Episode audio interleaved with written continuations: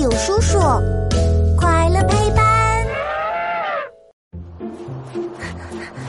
迪卡，不好了，帝企鹅爸爸要饿晕了。乐奇慌慌张张的冲进帐篷，帽子上的积雪甩了迪卡一脸。别急，乐奇，慢慢说。小企鹅的妈妈刚把蛋生下就失踪了，只留下企鹅爸爸一个人来孵蛋。我听说，帝企鹅爸爸已经六十多天没吃东西，也没喝水了。啊，我们去看看。说着，他们俩就忽扇着大耳朵，赶紧朝帝企鹅爸爸的方向飞去。到了一看，小企鹅已经被孵出来了，它正藏在爸爸的肚皮下面取暖呢，只露出一个毛茸茸的小脑袋，好可爱啊！哎，可是小宝宝不能没有妈妈呀。你说企鹅妈妈还会回来吗？这个我也不知道，我们还是叫大友叔叔来想想办法吧。大友叔叔，超酷实验室，科学超级酷！我是大友叔叔，带你探索所有问题。你们知道吗？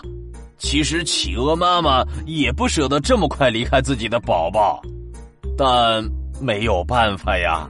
啊，为什么呢？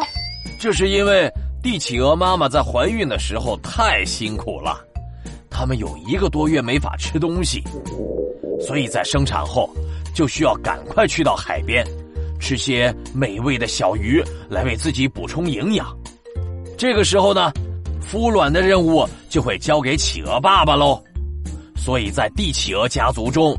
是由企鹅爸爸来负责把小企鹅孵化出来的。乐奇观察的没错，企鹅爸爸们呐，孵卵时非常专心，他们常常低着头一动不动，往往要直挺挺的站足两个多月。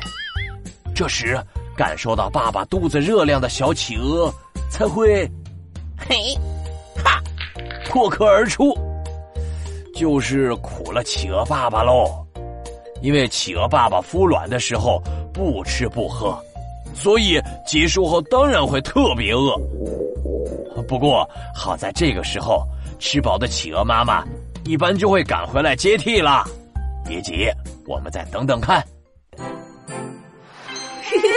问答时间，快看，企鹅妈妈真的回来了。对了，小朋友，你知道企鹅妈妈生蛋后去海边要干什么吗？